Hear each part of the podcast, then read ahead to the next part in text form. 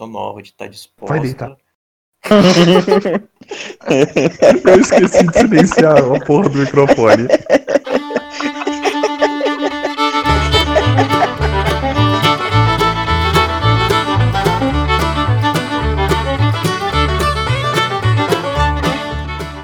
Bom dia, boa tarde, boa noite. Sejam muito bem-vindos a mais um episódio do Eu Só Queria Ter Copa de Novo.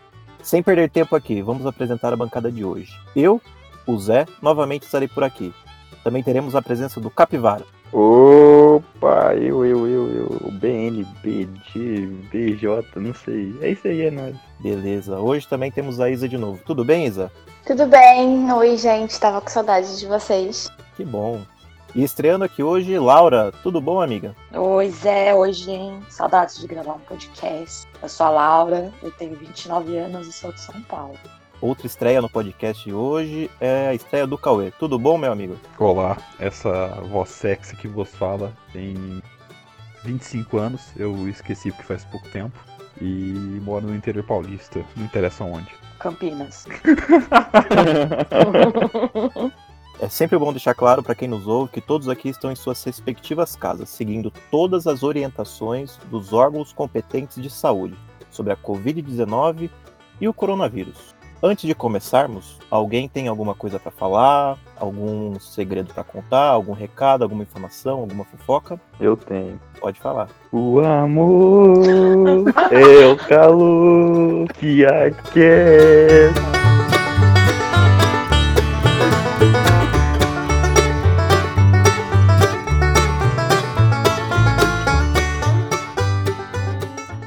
Hoje, meus amigos, nós vamos falar de um assunto que vai mexer com os nossos sentimentos. Vamos remoer memórias não tão boas e reviver momentos teoricamente marcantes em nossas vidas amorosas. Quem nunca passou por uma decepção amorosa que atira a primeira pedra? Quem nunca sofreu por uma pessoa que não merecia? Quem nunca teve sentimentos não correspondidos? E para iniciar os trabalhos, quem vai abrir o coração primeiro? Eu vou falar, vou contar a história da minha primeira experiência sexual. Fale, Laura. Vamos lá. Nossa. Que foi a, a minha primeira decepção também. Hum, É, era, na, era na época do MSN, né? e eu conheci o, guista- o guitarrista de uma banda de rock que era, tipo, super conhecida no underground aqui em São Paulo. Super conhecida no underground. Ué, mas tem as bandas conhecidas do underground. Se você não faz parte, não tem o Só uma piada, Laura. Pode, pode continuar. Gente, quem trouxe o Cauê pra cá? Enfim. E na época eu tinha 15 anos, ele tinha 3, 24. Caralho. E aí a gente conversava todo dia pelo MSN. Até que teve um dia que eu fui no show, né, da banda dele e a gente ficou lá. Até aí a gente ficou algumas vezes. Fui na casa dele um certo dia e foi quando aconteceu, né? Nesse mesmo dia, ele conheceu meu pai. E ele já sabia que ele ia conhecer meu pai. Aí, só que depois desse dia ele sumiu. Ele me bloqueou do MSN e sumiu, me respondia raramente. Na época eu fiquei bem mal, né? Porque eu tinha perdido a verdade com ele. E detalhe, não era a minha intenção. Mas enfim, aconteceu. E aí, depois de uns anos, depois de uns dois, três anos, ele veio me procurar de novo. E aí ele pediu desculpa, ele disse que achava que estava sendo injusto e desonesto comigo na época. Então ele preferiu se afastar, ele preferiu sumir do que continuar me enganando, não sei o quê. Aí já tinha passado um tempo, já tava ok, já tinha desculpado. Continuei falando com ele numa boa, mas hoje a gente não tem mais contato, perdi total contato com ele. Falaria com ele numa boa. Mas essa foi a minha primeira. A minha primeira não, foi a minha segunda decepção, assim, mas foi pesada, porque, tipo, foi uma experiência, né, sexual. E querendo ou não, a gente espera que seja uma coisa legal, com uma coisa, com uma pessoa especial e tal. E foi isso que aconteceu. deu vontade de descer a porrada nesse cover de Charlie Brown aí, velho. Pesado, mano. Ah, gente, acontece. Amigo, eu fiquei bem mal por você agora. Eu, eu esperava um alívio cômico, sabe? Foi bem trágico. Né? Agora eu chego mandando pedrada. Gente, é uma, é uma decepção que aconteceu, que é uma coisa assim, hoje em dia eu consigo entender. Mas na época, como eu tinha só 15 anos, eu fiquei super mal, super mal mesmo. Eu também perdi a virgindade com 15 anos. É, então, amiga, só que assim, foi uma coisa que, tipo, Eu tô falando isso alto dentro de casa. eu ficava pensando, ah, vai ser com o namorado meu e não sei o quê. Só ele não era, tipo, namorado, porque não, não era nada oficial. Mas como a gente já tinha ficado várias vezes, já tinha saído várias vezes. Eu achava que era especial, mas não era, né? E aí foi isso. Não foi uma experiência bosta, né? No momento. Mas foi depois. Depois foi bem difícil. Pensa numa menina de 15 anos passando por isso e depois como ficou a cabeça. Eu tenho uma pergunta, Laura. Pode fazer a pergunta. Eu não entendi, na verdade eu não, é um não entendimento da sua história. Você tinha 15, ele tinha 23, 24, e o que, que ele foi conhecer o seu pai? Você, foi, você levou ele na sua casa? Que a idade dele com o pai dela era mais compatível. Não, é. Ele tinha uns 23 e 24 na época, mas ele conheceu o meu pai, porque ele foi me levar no trabalho do meu pai. Então, na época ele morava na Moca, super longe da minha casa, né? E aí meu pai trabalhava na Paulista. Aí ele foi me levar no trabalho do meu pai e eles se conheceram, trocaram uma ideia e tal, porque eu ia embora com meu pai pra casa. Aí eles conheceram, trocaram uma ideia e ele já sabia, antes de eu ir pra casa dele, ele já sabia que depois ele ia ter que deixar, me deixar no trabalho do meu pai e que ele ia conhecer o meu pai, que eu ia apresentar os dois. Então ele já estava sabendo desse encontro. Ah, foi no dia, foi no mesmo dia isso? Isso, foi no mesmo dia que eu passei a tarde com ele. Na verdade, foi assim: no no dia que aconteceu, eu fui no ensaio da banda, né? E de lá a gente foi pra casa dele, que era do lado do estúdio. E é isso, gente. Essa foi minha segunda decepção. Eu não estou em ordem cronológica da minha. Você não está em ordem cronológica? Não, porque quem nunca teve uma decepção aos 10, 11 anos? Amiga, amiga, é, esse é meu local de fala. Primeira decepção com 10 anos. Posso falar, gente? Pode. Pode. Vai. Então, eu era muito apaixonada no menino, no menino na quarta série. Terceira e quarta série. A gente estudava junto desde a primeira série, né? E eu, tipo assim, era muito apaixonadinha dele, sabe? E a minha mãe sabia que era apaixonadinha dele. A mãe dele sabia tal. Só que eu tinha. Eu era muito nova, 9, 10 anos por aí. Eu não tinha nem beijado na boca ainda. E aí na quarta série, com 10 anos, a gente decidiu que a gente ia ser namoradinho. Mas ele já tinha beijado na boca e eu não tinha. A gente tem a mesma idade. Eu nunca tinha dado nem selinho nem nada. E eu escrevia muita cartinha pra ele, gente. Tipo assim, escrevia várias cartinhas. Eu pedia pra minha mãe comprar bombom eu levar bombom pra ele na escola. Só que tinham outras meninas na sala que também queriam ficar com ele. Só que essas meninas, por incrível que pareça, já tinham beijado na boca com 10 anos, igual ele.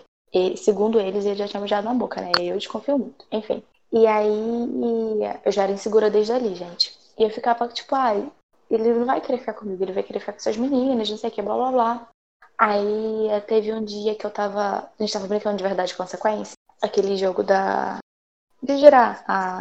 Garrafa. Isso. E aí perguntaram se eu.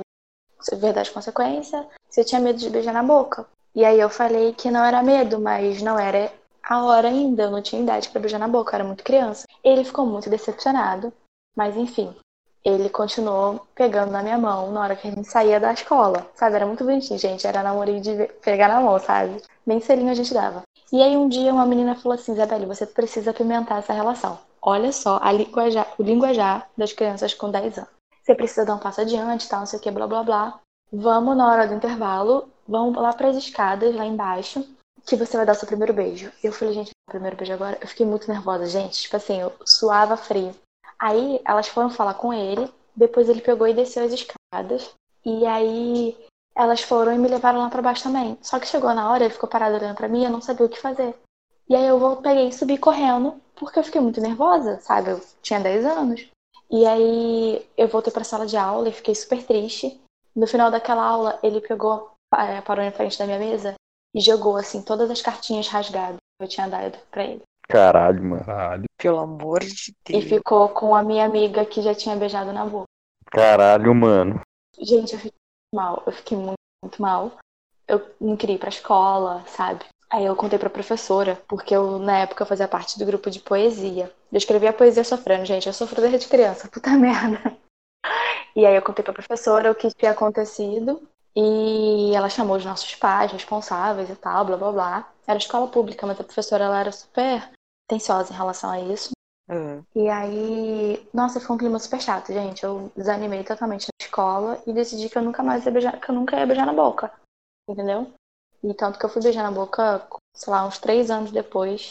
E também foi super decepcionante. Nossa, meu Deus do céu. Ficou traumatizado? Não, não é que eu fiquei traumatizada, é porque, tipo, eu era. Olha eu já contando outra história. Pode falar. Vai em É. frente, amiga, vai em frente. Eu sempre estudei de manhã, com a mesma turma. Na sexta série, eu fui jogada pro turno da tarde. E aquilo pra mim foi horrível, porque eu não conhecia ninguém e tal. também era ruim aqui pra casa, porque quebrava o dia de me levar pra escola no, período da tarde, e aí a minha mãe tentou me jogar pro turno da manhã. Eu fiquei um mês estudando à tarde. Quando a minha mãe conseguiu a transferência pro turno da manhã na escola, eu não caí na minha turma de sempre. Eu caí numa turma de repetentes. Eu tinha 12 anos e todas as meninas daquela turma iriam fazer 14, é, 15 anos naquele ano. E no final daquele ano, três meninas ficaram grávidas. Então, você vê uma pessoa que era completamente. Eu não tinha nem menstruado ainda. Então, você vê a diferença de pessoas que estavam naquela sala. E aí tinha um menino que eu era muito apaixonada por ele. Tipo assim, eu era muito, muito, muito apaixonada por ele mesmo. Só que ele não queria ficar comigo porque eu tinha 12 anos e eles me zoavam muito, porque era muito patinho feio, não tinha misturado ainda. Então eu fiquei gostando dele em silêncio, na sexta série. Na sétima série, no ano seguinte, a gente estava estudando todo mundo no turno da manhã, normalmente. E aí ele ficou meio de quero ficar com você. Só que eu nunca tinha beijado na boca ainda. Só que eu já não era mais tão patinho feio, né? Eu pensei, ah, vou ficar com ele. E aí num dia saindo da escola, ele ficamos esperando e a gente se beijou atrás do portão. E foi tipo assim, meu primeiro beijo foi uma coisa que nojo, que língua é essa na minha boca, dente batendo. Mas eu tava no céu, porque eu era apaixonada pelo Jonas. E aí, no dia seguinte, ele não falou comigo no intervalo. E na, no próximo dia, ele também não falou comigo no intervalo. E aí, na quarta-feira, eu vi ele conversando com uma amiga minha, do grupinho de amigas. E aí eu fiquei encucada com aquilo. Paranoica, gente, desde muito nova. Tem, tem coisa aí. E aí na quinta-feira eu perguntei pra, pra uma colega se tava rolando alguma coisa entre a Rayane e o Jonas. Aí ela gaguejou muito para me responder. Aí eu falei, tá. E aí na sexta-feira ela, a Rayane foi me pedir desculpa porque ela estava namorando com o Jonas, só que ela sabia que eu era apaixonada pelo Jonas e disse que a condição dela namorar com ele era ele ficar comigo pelo menos uma vez. E aí eu, tá, ok. Ah, tudo bem. Sou forte, sou foda. Mas eu chorei muito quando cheguei em casa e eu nunca mais falei com ela. Tipo, nunca mais mesmo. Nós éramos do mesmo grupo de amigos, mas eu nunca mais falei com ela, porque eu acho que eu a considerava muito. Ela vinha na minha casa, porque a escola é próxima da minha casa. Então, quando a gente saía cedo, vinha todo mundo para minha casa. Eu acho que decepção com a amiga é muito pior do que decepção com o homem, sabe? Concordo. E naquela época também eu tinha 13 anos e, sei lá, eu era apaixonada por ele, eu queria namorar com ele. E ele me escreveu uma carta. Ele me escreveu uma carta com poema, gente, sabe? Cheio de coraçãozinho desenhado, pintado com caneta vermelha. Ele escreveu quer namorar comigo, mas ele escreveu errado. E eu sempre fui muito boa na gramática. E eu achei aquilo lindo, porque ele escreveu comigo. Mas eu nem me importei com isso. Sério, eu achei tipo, ah, ele quer namorar comigo. Foi lá e pegou minha amiga. Comigo. Triste. Comigo. Triste. Pré-adolescente é um bicho desgraçado, cara. Pode ser tão frio, sabe? Nossa, demais. E a gente sofre como se não houvesse o amanhã. Eu vou contar minha história então. A minha é um combo. A sua faz pouco tempo. É, filha da puta. então, né? Digamos que eu, quando era criança, como disse o Cauê, não faz tanto tempo assim, eu não era tão bonita assim, não. Nossa, assim, né? Até hoje, assim, né, dou pro gasto. Mas, assim, né, quando eu tava na quarta série, eu fazia catequese, velho. Eu acho que todo mineiro faz catequese. É um bagulho muito sinistro isso. Menino de Deus. E eu não acredito em Deus, mas todo mundo faz catequese, mano. Eu fazia porque. O, o, o catolicismo ele é bem forte no estado de Minas Gerais. mas é, pô. Igarapé, mano, todo faz, caralho. Eu sei, a, a minha família é mineira. Todas as, as irmãs da minha avó chamam Maria. Exatamente. Aí, mano, eu fazia catequese, né? E tinha uma mina que eu literalmente apaixonei. Foi meu primeiro amor, assim, ó. Pá! Ela chamava.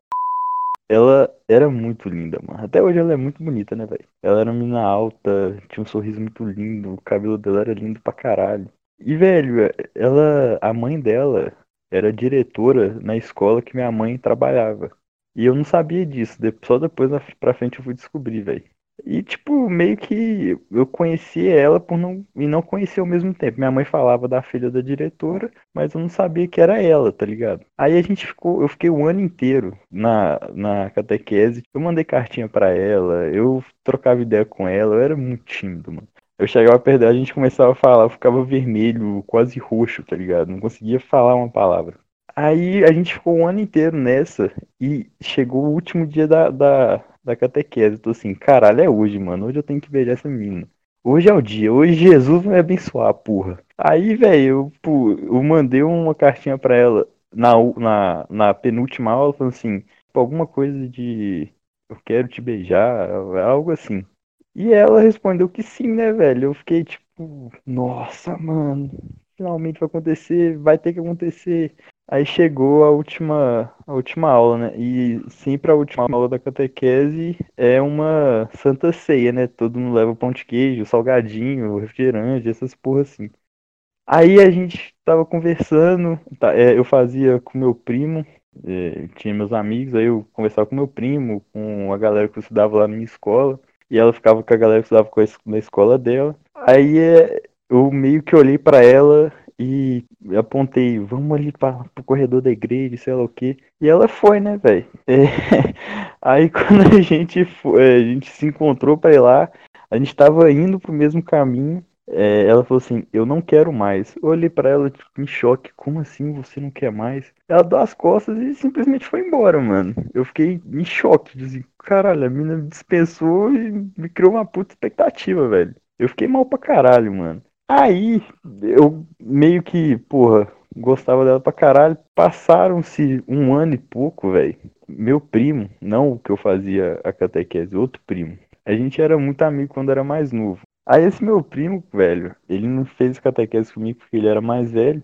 A gente foi pra mesma escola. A gente estudava escola diferente, a gente foi pra mesma escola. Eu, ele e a passaram seis meses, começaram a namorar, velho. Eu fiquei, caralho, mano, como assim? Na época eu fiquei muito puto, mas eu meio que relevei, porque eu não tinha nada com ela. Ela só me deu um puta pé na bunda. Eu fui, acho que, o mais triste da minha vida até aquela época. É, e fiquei de boa, mano. Aí meu primo namorou com ela um tempo. E meio que eu depois eu virei amigo dela, tipo, amigo pra caralho. É, depois que meu primo me talaricou, é, apareceu outra menina nessa mesma escola, tá ligado? E o nome dela era é não era, ela tá viva.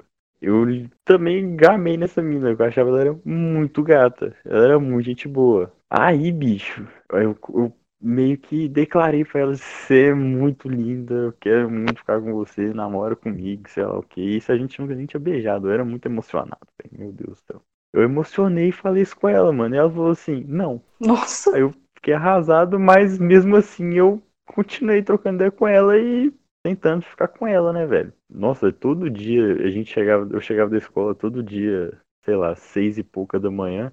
Eu ficava de seis e pouco até sete só conversando com ela. Na hora de ir embora, a mesma coisa. E tipo, meus amigos todos já sabiam que eu era muito afim dela, sei lá o quê. Aí eles tentavam fazer de tudo também, dar ideia nela pra ela tentar ficar comigo, mas ela não queria. E eu meio que, tá, beleza.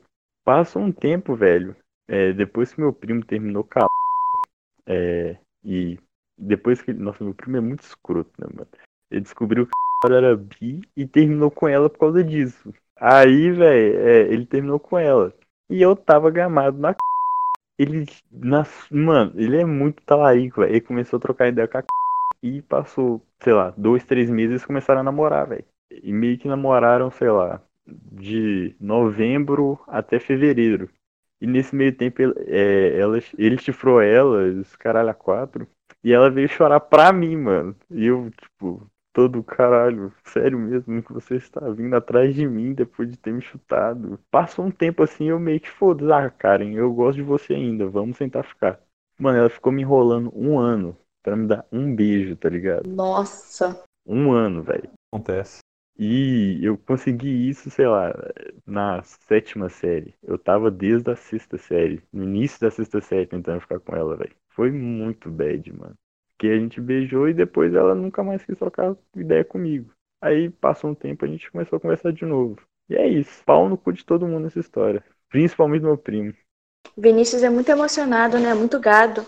A- As mulheres falando que não queria ficar com ele e ele, e ele atrás dela. Caraca, é gado demais. Eu sou muito gado.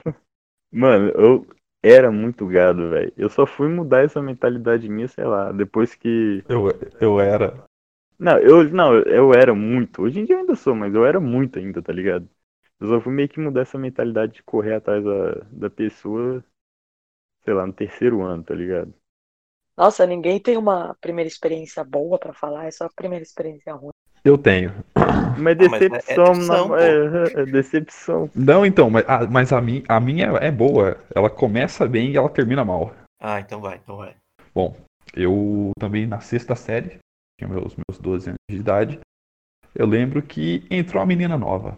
Ela era bonitinha, esquisita. Ela usava só aquelas jaqueta tipo bomber, sabe aquela jaqueta que tem tipo algodão no meio, Sei, sei. cheinha, e ela tinha uma mochila laranja. Mas era uma menina bonita. Eu lembro que ela chegou, chorou no primeiro dia, aquela coisa, sabe? Quando você olha e fala assim, nossa, eu, eu gostei dessa, esqui- dessa esquisita. Mas, enfim. e eu sei que aí ela, a gente ficou amigo, né? Alguns gostos em comum. Tinha uma outra galera que gostava dela, tinha uns outros meninos que gostavam dela, mas eu fui o, o escolhido, né? Por assim dizer. Quando eu tinha quase 12 para 13 anos, a gente começou a namorar. Foi tipo o meu primeiro relacionamento sério, né? Durou tipo um ano e pouco. Só que eu sempre fui muito inseguro. Se eu, se eu sou inseguro com 25 anos de idade, imagina com 12, 13. Tipo, depois de um ano e pouco, sabe, eu, eu não me sentia à vontade de férias e ir na casa dela, até porque mãe dela não parecia ir muito com a minha cara. E acho se não me engano, foi em 2009 que teve férias de um N1, as férias demoraram um pouco mais. Basicamente, tipo, no- quando voltaram as aulas, ela muito brava comigo. E aí ela- a gente terminou. É essa a história? Não, não é essa a história. A gente terminou quando já tinha meus 15 anos de idade. Foi doloroso na época, né? Nossa, o mundo acabou, chorei, horrores, enfim. E aí, no final do ensino médio, quando eu fiz o Enem, a gente se reencontrou. Voltou a ter algum contato. Até que a gente saiu no meu aniversário de 18 anos. E começamos a ficar. Acho que a gente ficou nessa por uns dois meses. E eu não sei o que, que passou na minha cabeça, se eu queria saber. Ah não, certo, não sei o que. E aí eu pedi ela em namoro, quando ela tinha ido viajar, sabe, por, por SMS, WhatsApp, mas não era tão difundido na Eu sei que aí ela falou, ah, a gente conversa quando eu voltar. Bom, a conversa aconteceu. E eu descobri depois que ela tinha ido viajar pra casa do pai dela pra apresentar o namorado novo. Ah, caralho.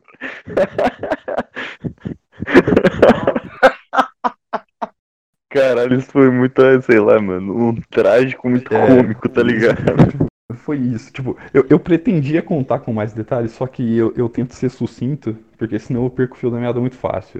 Mas foi isso, a gente teve um, relacionamentinho, né, de, de ensino fundamental. Andava de mão beijava na boca, né, aquelas coisinhas. Quando, nossa, quando ela terminou, eu, eu fiz um monte de cartinha assim, ó. E eu enchi o fichário dela de cartinha. Não foi suficiente pra convencer. E aí rolou essa, essa segunda passagem aí que foi um pouquinho mais traumática. Mas como você ficou sabendo que ela foi apresentar o namorado pra família? Cara, eu não lembro, mas eu vi tipo coisa no Facebook, sabe? Meses depois. assim.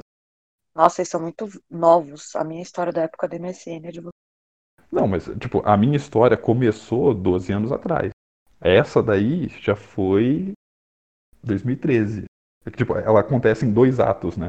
Ah, sim. Tem o nosso Ah, primeiro, certo. a gente teve o nosso primeiro namorinho que acabou com com 15 anos e aí a gente se reencontrou quando tava, sabe, com 17 pra 18.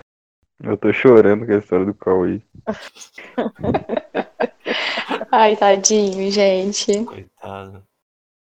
Vai, Zé, agora a gente quer ouvir sua decepção também. Fala da tua decepção, ô Zé. Eu tenho uma decepção, que eu, na verdade eu tenho um karma, que é uma pessoa na minha vida, que acho que tudo que, que eu pensei, é, em- ela tá no meio. A primeira decepção, eu, eu namorava com ela no ensino médio. Eu vou chamar ela de Camila, porque eu não sei se um dia ela pode escutar isso. Ô Zé, vai se fuder, mano. Eu falei todo mundo aqui. Eu falei o nome de todo mundo aqui. Põe Não, na eu- eu- roda. Não, não, eu, eu também não falei, mas tipo, se, se a Camila escutar, com certeza ela não vai saber que é ela, né? É. Eu achei top que todo mundo jogou o nome na roda. Mas eu não vou jogar o nome do meu Nossa, porque vou dele ser feio fisicamente é horrível. Não, eu não vou jogar o nome dela na roda, porque eu não quero dar crédito, entendeu? Nossa. Deixa, deixa, deixa o suposto nome fictício Camila. É, a Indália também não tem muita opção, né, Zé? Exatamente. Então, se alguém escutar aqui e escutar que sou eu, todo mundo vai sacar que é a pessoa. Tipo, eu namorava ela, só que antes da gente namorar, a gente ficou amigo. E durante a gente ficar amigo, eu comecei a gostar dela e acabou acontecendo e a gente começou a namorar. Só que, tipo, eu tava no terceiro do ano do ensino médio. Só que, por algumas circunstâncias estranhas, ela terminou comigo. Quais? Ela foi logo depois de uma viagem com a turma dela da escola. Ela só disse que não queria mais nada, assim. Só que, tipo, eu tive que conviver com ela por mais uns seis, sete meses, muito próximo, porque a gente era da mesma turma de amigo. A gente sempre saía, sempre tava junto, fazia as coisas aqui, aqui na cidade, então a gente sempre tava junto e eu só tinha eles de amigos, eu não ia não sair. E, tipo, foi estranho porque depois que a gente terminou, dois ou três meses depois, ela começou a namorar uma outra pessoa. Aí você fica pensando, nossa, será que ela fez alguma coisa na viagem? Enfim, isso aí eu comecei a pensar, mas logo em sequência eu já virei a chavinha e já, já esqueci. Porque eu fui morar em outra cidade. Eu toquei a minha vida, ela tocou a vida dela. E, tipo, a gente nunca mais conversou. A gente nunca mais falou.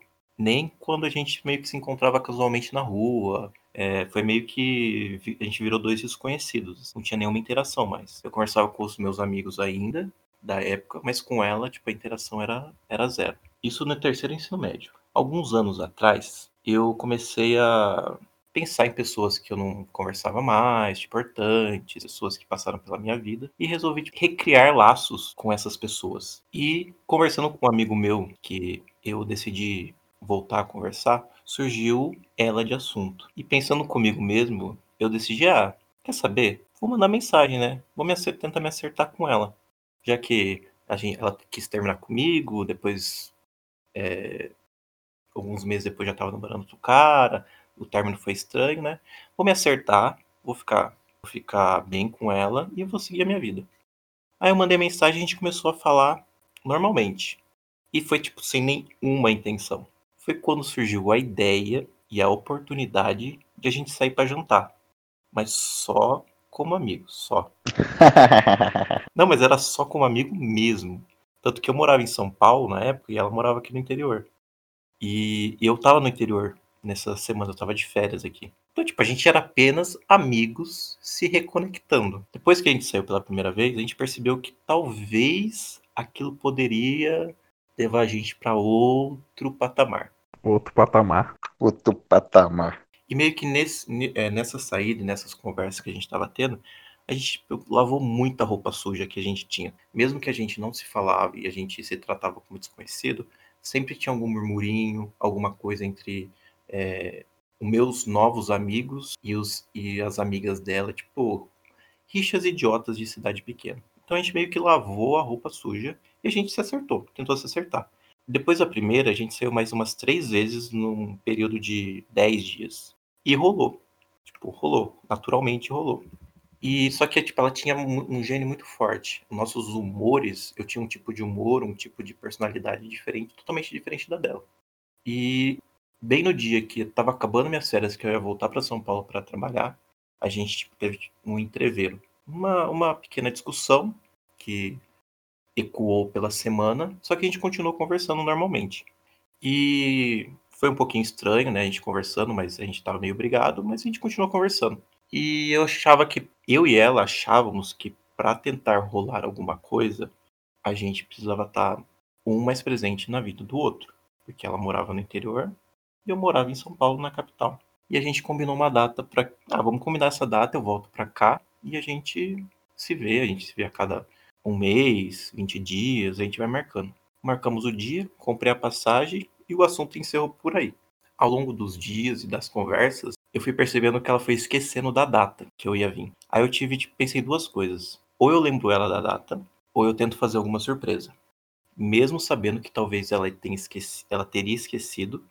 E tento ganhar alguns dias e, enfim, vou tentar fazer a surpresa para ela. Que, que eu não consigo fazer no final de semana, eu fique mais um dia ou dois, ou venha um pouco antes e a gente consegue se ver, pelo menos. E como a gente estava conversando, eu saberia o que ela ia fazer ou não fazer naquela data.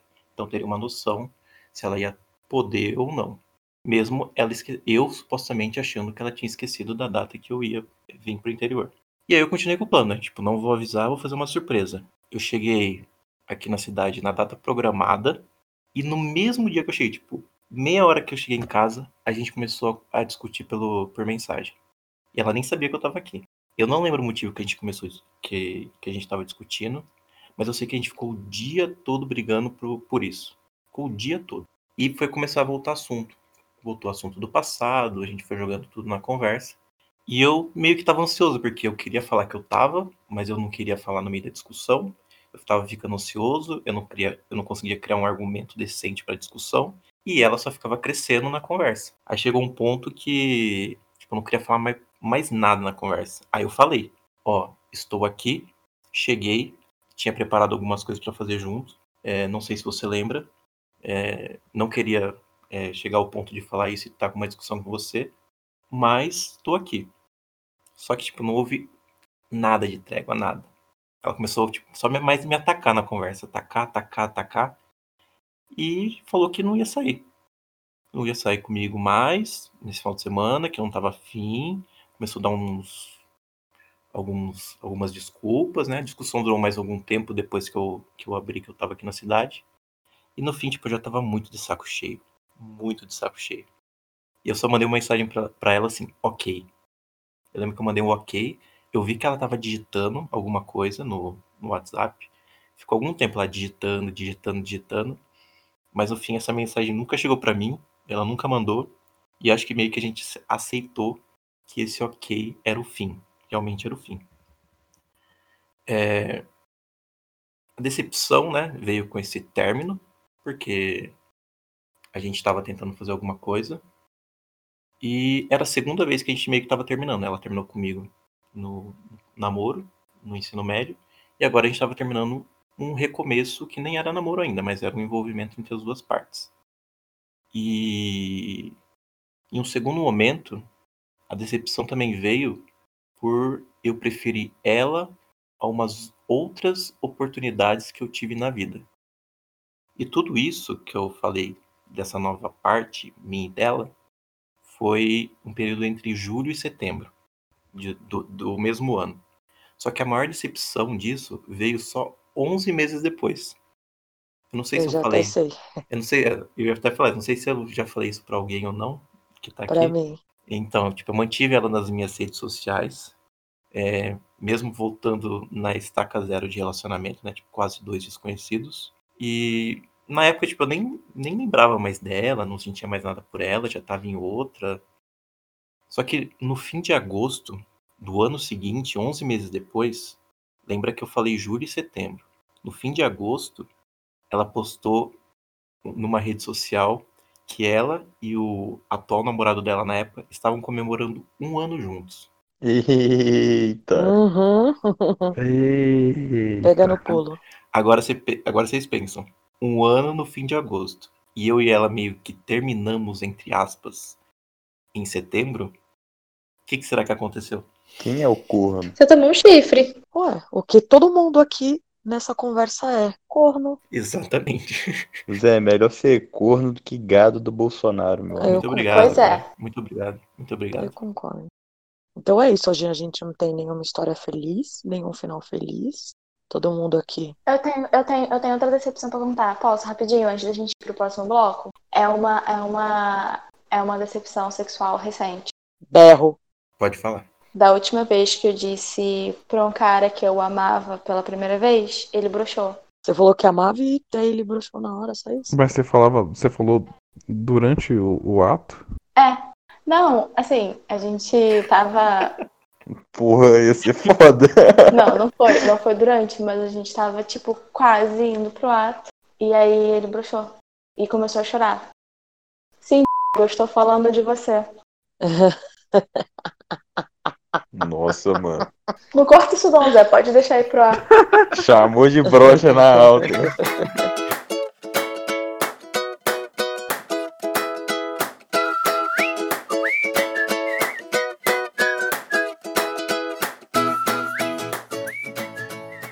Todos nós já citamos momentos em que tivemos decepções amorosas com as outras pessoas.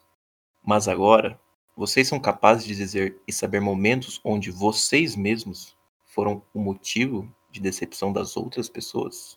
Eu vou começar. É, eu vou chamar essa pessoa de José, porque eu nunca peguei no José, então não corre risco de expor essa pessoa e eu também não quero expor.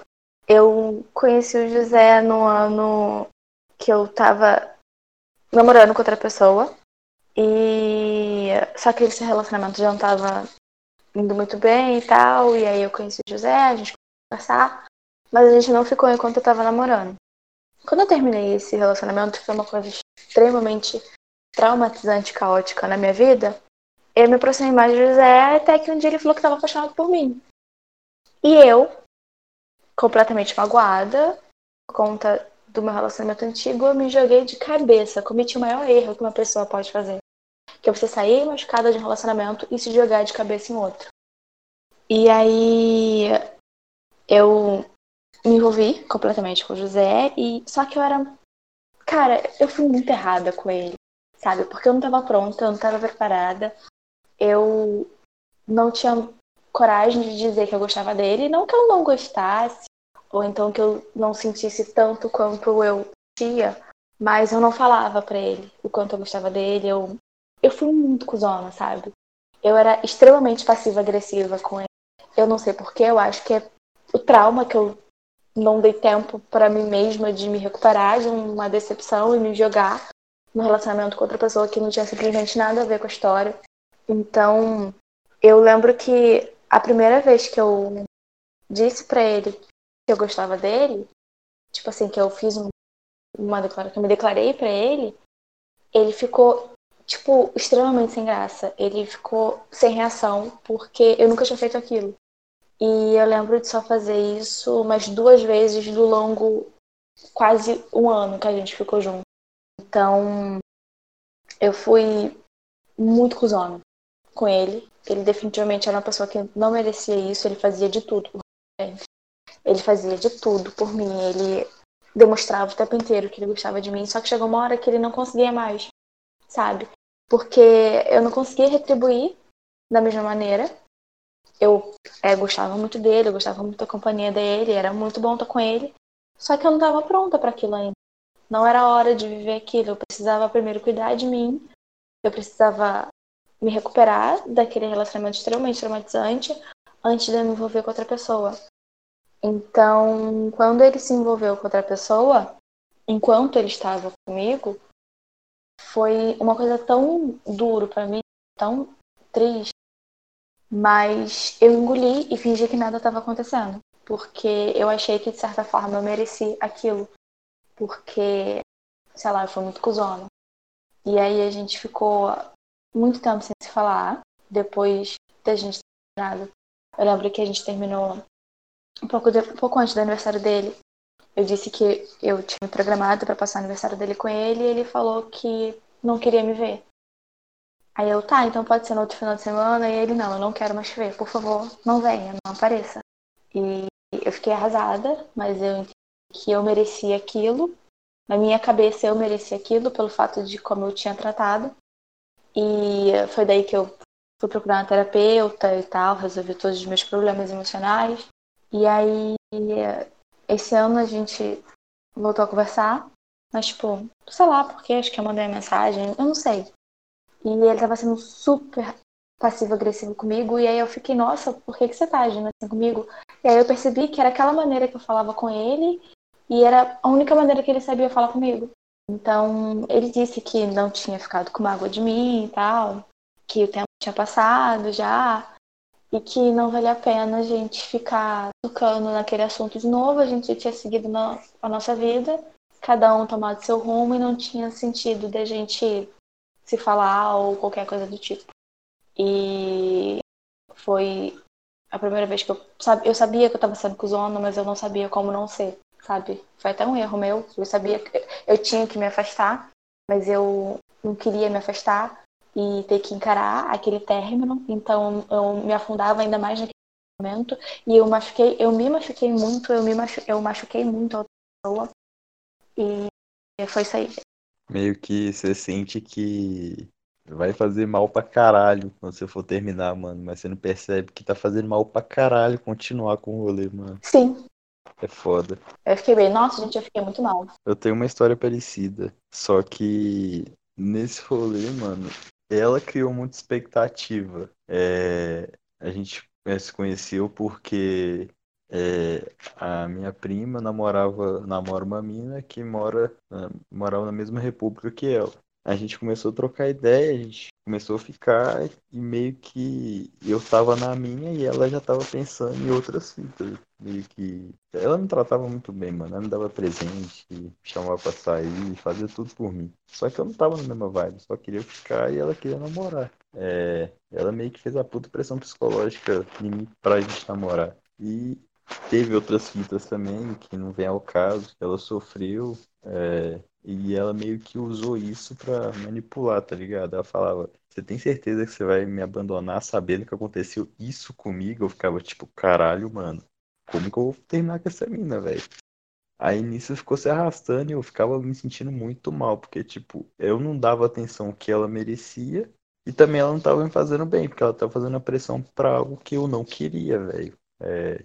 Aí chegou no momento que eu tava muito puto, porque ela começou a me tratar mal, porque eu não dava a atenção que ela merecia. E ela começou a tratar mal meus amigos, que eles também faziam a pressão do caralho. Tipo, mano, você tá se jogando no chão de chorar aí, que você não aguenta mais, você não termina com essa porra. Termina essa merda logo. É, ela começou a tretar com os meus amigos, aí eu vi que não tava fazendo bem, é, não tava fazendo bem só pra mim, tava fazendo mal pra as pessoas em minha volta, as pessoas em volta dela também. E a gente não tinha nada, a gente não tava namorando, a gente só tava ficando. Mas ela já queria namorar. É... Sei lá, a gente só che- chegou no momento depois dessa treta com meus amigos que eu falei assim, não, é melhor terminar, velho, porque não tá da hora. E foi tranquilamente um dos momentos mais merda da minha vida, porque eu achava que tava preparado pra isso, mas eu não tava, mano. Ela chorava e eu chorava junto, tipo, porra, o que que tá acontecendo? É certo isso? Só que era o certo a fazer, velho é, meio que tinha que acontecer alguma hora ou outra. Porque tem coisa que tem que acabar, velho. Simplesmente. Você tem que cortar a relação com a pessoa. Eu tenho uma dúvida, Vinícius. Essas expectativas que ela criou foram todas da cabeça dela ou você deixou alguma brecha para que elas criassem? Velho, não deixei nenhuma brecha, mano. Eu não deixei ela, é, ela criar essa expectativa, porque eu já tinha deixado bem claro que eu tava de boa, mano. Eu não queria namorar nem nada. Só que ela fazia essa pressão, porque ela sempre falava que queria namorar, essas fitas tudo, que ela nunca tinha namorado. Eu tô assim, tá, velho, mas não é assim. Tanto que passou um tempo depois, eu conheci a Luísa e eu comecei a namorar com a Luísa, porque eu senti que a Luísa era uma pessoa que eu queria passar um tempo e ter um relacionamento. E essa menina X aí, não. E eu deixava isso bem claro, tipo, velho, a gente tá ficando, vamos com calma, a gente tá se conhecendo, papapá, mas eu não queria nada. Só que ela tava tão envolvida e a gente meio que virou amigo também. Ela confidenciava tudo comigo. E eu escutava e, tipo, mano, tá, mas calma, tá ligado? Ela, ela queria muito namorar. Tanto que depois que a gente terminou esse relacionamento, que não era um relacionamento, Passou um tempo, ela começou a namorar um cara, velho. E o cara era um puta do otário, mano. É, tratava ela mal pra caralho, essas fitas tudo. A amiga dela veio falar isso pra mim. Eu tô assim, velho, mas ela, ela é assim porque ela acha que tem a necessidade de ter um relacionamento com a pessoa. Tipo, tem que namorar essa pessoa. Assim, não, velho. Você tem que conhecer a pessoa pra você ver se você vai namorar ou não. Ela já queria pular essa etapa, tá ligado? E você, Cauê, você, tem... você decepcionou alguém já? Cara, eu acredito que sim, mas eu não sei exatamente como contar. Ué, começa do começo. Que tal? Tá, são na verdade duas histórias. Elas acontecem meio em paralelo, porque uma é muito longeva. Tinha uma menina que eu conheci porque ela era filha de uma amiga do meu pai. E aí na, nas reuniões de amigos deles ali eu conheci ela. Ela tem, tipo, tipo, a mesma idade que eu, né? E aí, a gente, sabe, gostava mais ou menos do mesmo rolê. Foi algumas vezes juntos, e aí a gente ficou algumas vezes. E nunca realmente, tipo, desenvolveu pra algo, pra algo sério. Eu tô com soluço. É, e, e ela nunca propôs isso também, mas eu acho que em alguns momentos ela esperava de mim. E. Cara, ela chegou, tipo, já terminar relacionamento dela pra ficar comigo. Já teve. Teve vez. Teve uma, cara, que ela combinou de eu, de eu ir na casa dela. Acho que era um sábado à tarde. E. eu fiquei a tarde toda dormindo e não fui. E então, tipo, cara, várias vezes assim eu fui meio merda com ela. E, e eu acho que ela gostava. Na verdade, isso aí deve fazer um ano e pouco que ela tava ainda namorando um rapaz que ela pegou e falou, tipo, ah não, eu, eu trairia ele com você ou qualquer outro, para você eu vou estar sempre disponível e tal. E eu só olhei para ela e falei assim, tipo, ok, sabe? Eu não, eu não conseguia responder ela, porque começou a ficar, acho que era 2013. E aí, tipo, sei lá, a gente sempre ficava de quatro anos aí, eventualmente a gente ficava mais, porque eu tava sempre solteiro. Eu não, eu não tava sempre disponível para ela, eu tava sempre disponível. E teve um outro caso que aconteceu, que foi uma que virou uma amiga minha, e aí ela, sabe, desenvolveu um relacionamento, um, um sentimento por mim que eu não conseguia corresponder. Só que eu sempre deixei isso claro para ela. Uhum. Só que chegou num que a situação ficou insustentável, porque ela jogava essa carga muito forte por cima de mim. E apesar dela ter alguns problemas e tal, eu tive que pegar e falar assim, ó, não dá, chega, que condições da gente ter qualquer contato. E foi isso. Eu tenho uma pergunta pra vocês. Fala. Pode falar. Como que vocês reagem quando a pessoa coloca uma carga emocional em cima de você que você não tá preparado ou preparada? Tipo, mano, a pessoa tem um, uma ideia do relacionamento, você tem outra ideia. Como que você reage com isso, velho?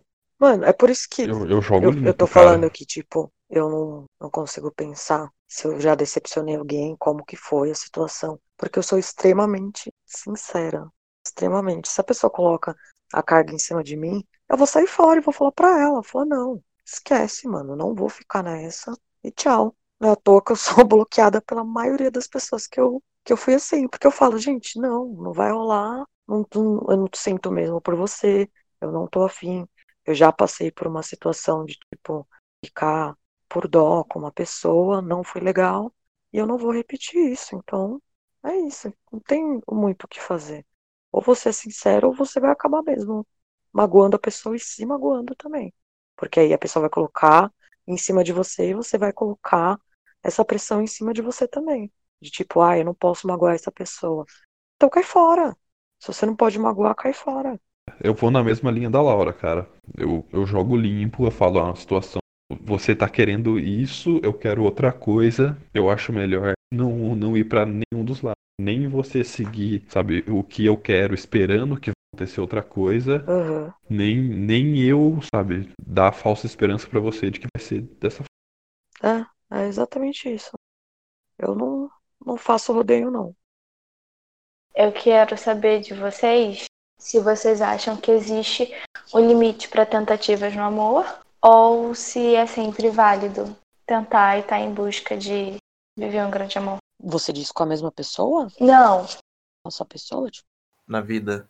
ah, na vida? é. Se tem limite para tipo, não, olha só, eu cheguei no meu limite, eu não vou mais. Ou então para você é válido sim você continuar procurando o amor, procurar continuar querendo viver um grande amor. Eu vou falar por mim. Eu acho que assim, a gente tem sempre uma cota. Sabe aquela vida do videogame que a gente vai morrendo, ela vai diminuindo até acabar?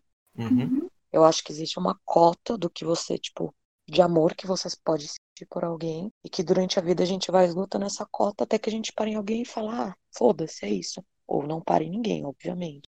Eu acho que eu já esgotei essa cota. Mas por que que eu já esgotei? Porque eu não consigo mais me apaixonar por ninguém. É impressionante, é por ninguém mesmo. A pessoa pode ser o que for.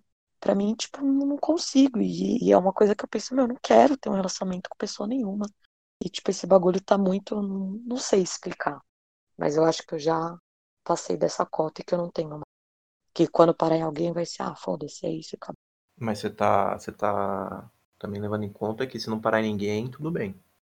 Não, sim, e sim. seja Se eu assim. parar em alguém, vai ser tipo, ah, tá. Se não, pff, tranquilo, real oficial. Eu acho, assim, que. Não, não que você tenha que ter um limite, assim, olha, vou botar um limite. Mas com o tempo, quando você vai percebendo que relacionamento, pessoas vão ficando meio. é, pessoas, conhecer pessoas novas vai ficando meio chato, meio monótono. Eu acho que esse já é o momento de você parar e. Olha, realmente, eu não tô mais afim. É um, minha mente, meu cérebro não consegue é, tá nessa de conhecer pessoa nova, de estar disposta. A cabeça uma hora vai cansar, porque você ter todo, toda aquela toda aquela questão de nossa, conhecer, vamos ver como que é a pessoa, vamos ver como que é a personalidade dela. Tudo isso vai meio que ficando é, chato, literalmente, com o tempo. Eu já tô notando isso, assim. Antes de eu namorar, eu namorei um período de seis anos entre 2010 e 2016 jovem, né? Tipo, nossa, conhecer todo mundo, olha, ficar, beijar, tal. Quando, quando eu namorei, não tive nada disso, mas quando eu, eu saí do namoro, eu meio que, nossa, vamos tentar voltar para essa vida. No primeiro ano, você tá, nossa, olha, conhecer pessoa nova, legal, legal. Segundo ano já fica meio, sabe, meio pesado, assim, você já fica meio de saco cheio. Terceiro ano já tá um pouquinho pior. Quarto ano que tá agora, que, que é 2020, nossa, tipo, é uma conversar com uma ou duas pessoas e olhe lá. Já tô de saco cheio já. Só de pensar em tentar um relacionamento já, já me já me mexe a cabeça, que Então, a cabeça. O que eu, eu penso, né? O que eu implementei pra mim já faz um tempo, tipo, eu deixo rolar naturalmente total. Eu acho que é um erro você procurar um relacionamento sério. Imagina conforme a idade vai chegando. Conforme a idade vai chegando, a gente às vezes fica mais, né, apreensivo. Você fala, não, a hora que não, vai ser essa pessoa e tal. É, então, assim, eu, tô- eu- eu passei anos, né, sem, sem gostar de ninguém. E, tipo, é isso.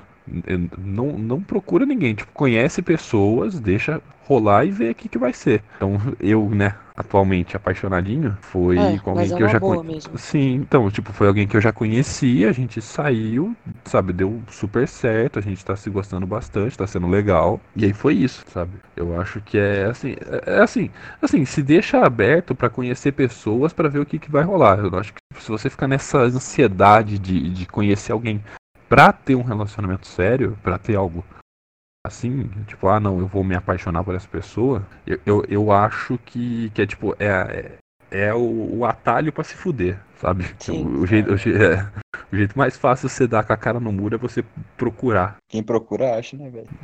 Eu, eu falo isso com as minhas amigas, sabe? Eu concordo, porque todo mundo teve basicamente o mesmo ponto de vista, de que chega uma hora que você cansa, você não tá mais afim. E eu comento isso com as minhas amigas e elas falam que, tipo, ah, isso é loucura. E eu, tipo, não, gente, eu simplesmente eu não tô mais afim, sabe? Eu não quero mais. E é cansativo porque se der errado, eu já fico pensando quando der errado.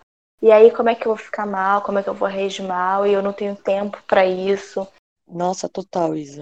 E como que eu vou explicar para as pessoas. Sabe, tipo assim, fico pensando como que eu vou explicar para as pessoas que eu dei errado de novo. Então, eu, já- eu fico com preguiça, sabe? Tipo, ai, me deixa aqui quietinha, que eu tô bem do jeito que eu tô. A última vez que terminaram comigo, eu fumei maconha. Eu nunca tinha fumado na minha vida. De tão mal que eu fiquei. Então, assim, eu, falei, gente, eu não quero mais. Eu realmente não quero mais me envolver com ninguém. Eu tô cansada. Eu não estou disposta. E as minhas amigas ficam, nossa, você é louca, como assim? Você não pode escolher isso. É óbvio que quando acontece, como por exemplo que foi o caso do Cauê, que é uma pessoa que ele já conhecia e tal, e foi uma coisa que aconteceu naturalmente, ok. Mas assim, esse negócio de você tá em aplicativo de relacionamento, gente, pelo amor de Deus, sabe? Não, Tipo, cara, aquela, aquela descrição do Tinder, né? Procurando alguém que vai me tirar daqui, desse aplicativo. Uhum. Assim, Nossa, não, cara, pelo amor não. de Deus. Sabe, não faça isso. Conheça pessoas, deixa acontecer. Tipo, também não se não fica fechado. Tipo, ah, não, não vou, sabe, não quero gostar dessa pessoa. Eu acho que isso também acaba sendo um pouco prejudicial. E tipo, curte. Você tá com, com alguém, tá sendo legal, aproveita en- enquanto vocês têm isso. Velho, eu vou falar muito da minha percepção, porque eu sou mais novo assim. Tipo, eu não penso, vou encontrar o amor da minha vida, ou sei lá o quê. Eu vou na linha do Cauê, velho. Tudo com o tempo. Você vai conhecendo pessoas, você vai gostando, você vai desgostando, você vai quebrando a cara, você vai aprendendo coisas. Sei lá, mano. é- Eu ainda tenho muita experiência pra ter na minha vida pra parar pra pensar se cansa ou não tentar ter um amor ainda, tá ligado? Mas, sei lá, é, eu acho que é, é tudo uma questão de conexão, mano. Você conhece a pessoa, você vai construindo esse relacionamento com a pessoa. Se tentar forçar isso, sempre vai dar merda, velho. Alguma hora vai pisar no calo e quando pisa não é legal. Mas assim, eu também, eu também, eu também rolou isso de tipo de ter preguiça de conhecer gente. Principalmente, cara, coisa de aplicativo, sabe? Não, eu tenho preguiça também. Da última vez que eu baixei o Tinder, eu conheci os quatro cavaleiros do Apocalipse. Então, então assim, gente, sem a menor condição. Velho, eu tinha Tinder pra levantar minha autoestima, mano. Eu acho que. Eu já contei minhas histórias do Tinder pra vocês, né, velho? Que a mina desligou meu padrão, a outra desmaiou dentro do meu banheiro. É, é tipo, mano, eu só tinha Tinder só pra caralho, eu dei match com essa pessoa, ela me acha gata. É, então, tipo, eu, eu, eu tinha o Tinder pra, pra acariciar o ego, mas não funcionava pra mim.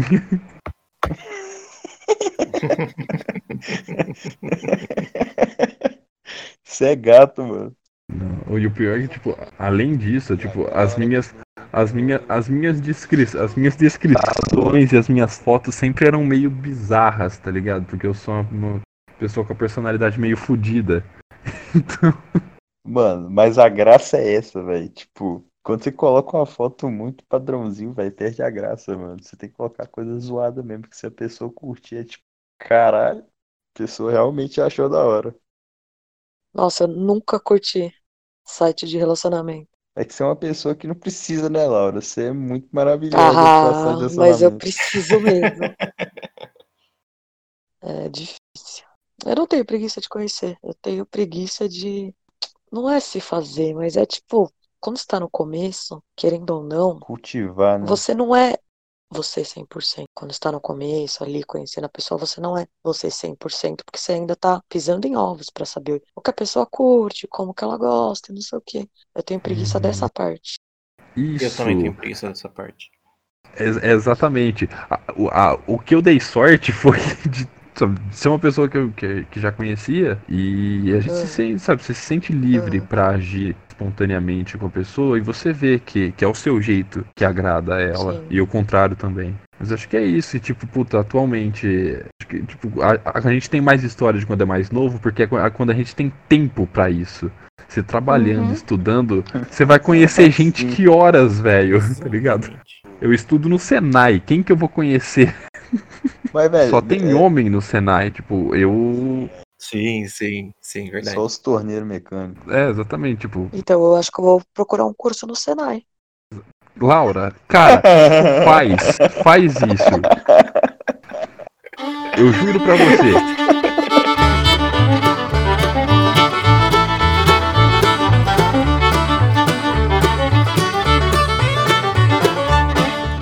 Por hoje é isso. Até o próximo episódio.